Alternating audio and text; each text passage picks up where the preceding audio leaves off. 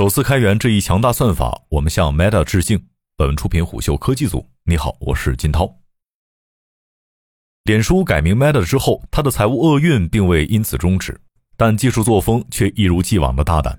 虽然自今年二月以来，公司股价已经下跌百分之三十，市值损失超过两千五百亿美元，但是这并没有影响开发者们的精神世界与工作动力。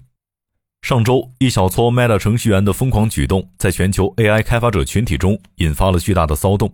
当地时间五月三号，Meta AI 实验室高调宣布，将开放自己的语言大模型 OPT，且毫无保留地贡献出所有的代码。不夸张地说，在人工智能圈，这算得上是一个里程碑事件了。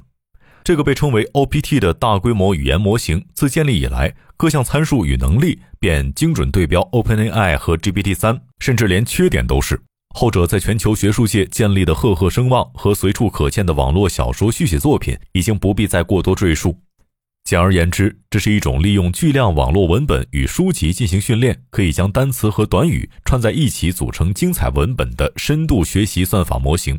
它能生成复杂的句子，甚至有的时候读起来与人类撰写的毫无差别。在某种程度上，它所具备的人工文本模仿能力。被视为人类通往真正机器智能道路上的一个巨大突破口。然而，培育大模型的代价是成千上万块显卡以及昂贵的人力成本。因此，许多学者都认为，把大模型开放出来做这种事儿，在游走于垄断边缘的大型科技公司身上几乎不可能发生。譬如，专家曾粗略估算过，OpenAI 和 GPT-3 至少投入了一千万美元。后来，他们为了摆脱入不敷出的现状，将 GPT-3 作为一项付费服务来推广。也就是只提供 API 接口，但不会开放模型本身和底层代码。然而，Meta 则表示，他们会把不同参数规模的训练模型以及 OBT 如何建造和训练的详细信息分发给研究人员，其中也包括了一份超过一百页的算法训练日志。日志中包括了实验室记录下的每一个错误与崩溃现象，以及训练和添加数据的过程，还有有效和无效策略。他们在 OPT 的论文摘要里鲜明地表达了自己的态度。摘要写道：“考虑到计算成本，如果没有大量资金，这些模型很难复制。对于少数通过 API 可调用的模型，如果不能获得完整的模型权重，就难以进行研究。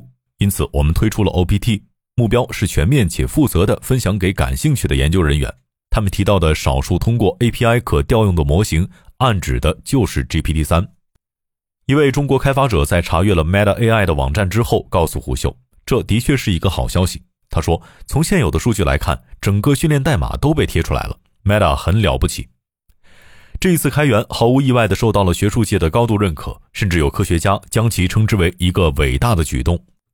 究其原因，一方面是一项强大的技术如何在一个封闭的企业精英团队中诞生，一直是大众好奇的焦点；另一方面，开源的优势在于利用集体力量来解决问题，因此长期被硅谷的有识之士所倡导。”因为更多人参与进来，技术突破便来得越快，漏洞也就填得越快。尽管大部分人几乎只记住了 GPT 三，因为它是迄今为止最好的通才，但实际上，除了 Meta，谷歌和微软都曾在2020年推出过相似的大模型，但由于都是关起家门做私密研究，因此在透明度方面饱受诟病。譬如去年的谷歌人工智能伦理科学家辞退事件，便引发了长达一年的批判海啸。而这一切都是因为一篇探讨语言大模型暗藏重大隐患的论文而起。没错，GPT 三们不仅缺陷多多，而且非常致命。然而，越是危险，越不能回避危险，这也是 Meta 自称选择开放的关键原因之一。Meta AI 的负责人承认，团队解决不了所有问题，包括文本生成过程中的伦理偏见和恶毒词句。因此，他们诚邀天下豪杰共同学习。而事实上，这也是一种彼此监督。他说：“我认为建立信任的唯一途径是极端透明。我们查看了 Meta 提供的下载通道，发现实验室根据每个模型的参数规模设立了不同的下载条件。三百亿参数以下的可以随意下载，而一千七百五十亿参数值的模型，也就是与 GPT 三大小相同的 OPT，则需要填写申请表，证明用于非商业用途，获得批准之后方可下载。当然，理论上这个做法是可圈可点的，但一个更大的问题出现了。”如果你要使用这个一千七百五十亿参数值的大模型，就意味着你的计算机要带得动它。换句话说，你需要拥有足够的算力。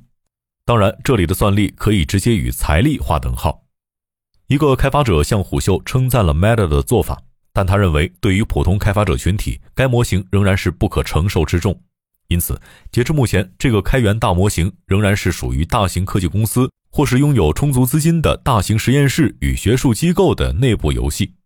事实上，GPT 三一直难以解决商业化难题，是让绝大部分企业呈观望之势的根本原因。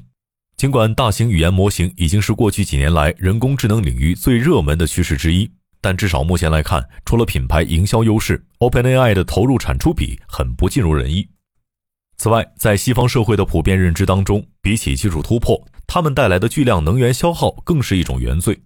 有一位科学家在2019年发表的论文当中，就揭露了大型语言模型在碳排放上超乎想象的环境破坏力。他们发现，用一种神经结构搜索方法训练出的特定语言模型会产生284吨二氧化碳，这大约是五辆小轿车长达五年的排放总量。谷歌搜索引擎的语言模型训练则产生了0.65吨的二氧化碳。这位科学家提醒说。这相当于一位乘客从纽约到旧金山往返航班的碳排放量。更需要注意的是，因为这只是在一次性训练中的模型成本，这些数字都应当被视为最保守数值。因此，考虑到能源效率与环境成本，西方不少科学家与开发者认为，在某种程度上，大模型的训练开发也是在允许大型企业掠夺环境资源，而这些成本将会平摊在所有人身上。因此，他们并不希望企业加入到大模型队列中。很多时候，人们会对开源模式发出这样的质疑：有什么能比来自两个竞争对手公司的员工为同一个目标协作，还免费送出自己的成果更不可思议的事情呢？譬如，很多人都知道，安卓系统就是基于开源的 Linux 操作系统，这意味着任何人都可以查看绝大多数安卓手机的核心代码，修改并且分享它。事实上，开源正是为不同利益群体提供一种利远大于弊的长期技术合作方式。你增加的独特元素我能使用，那么我迭代的版本你也不会错过。这种互利态度让看似不可思议的协作成为可能。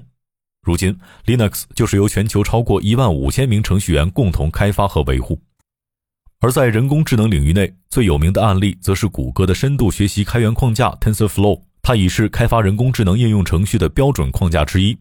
非常有趣的是，当 TensorFlow 在2015年开源时，外界也是发出了跟这次 Meta 开源大模型时同样的疑问：即作为开发者，谷歌为什么要放弃对于自己搜索业务如此重要的东西呢？一部分原因上面讲过，也就是说，外部开发人员把软件做得更好，该软件就能适应谷歌未来商业化的很多需要。就像当下大模型商业化还尚不明朗。那么前期工作的开放性与主导性就变得至关重要。另外，我们永远不要小看开源软件为企业带来的巨大营销价值。它最一流的带货效果便是吸引和留住一众顶尖人才。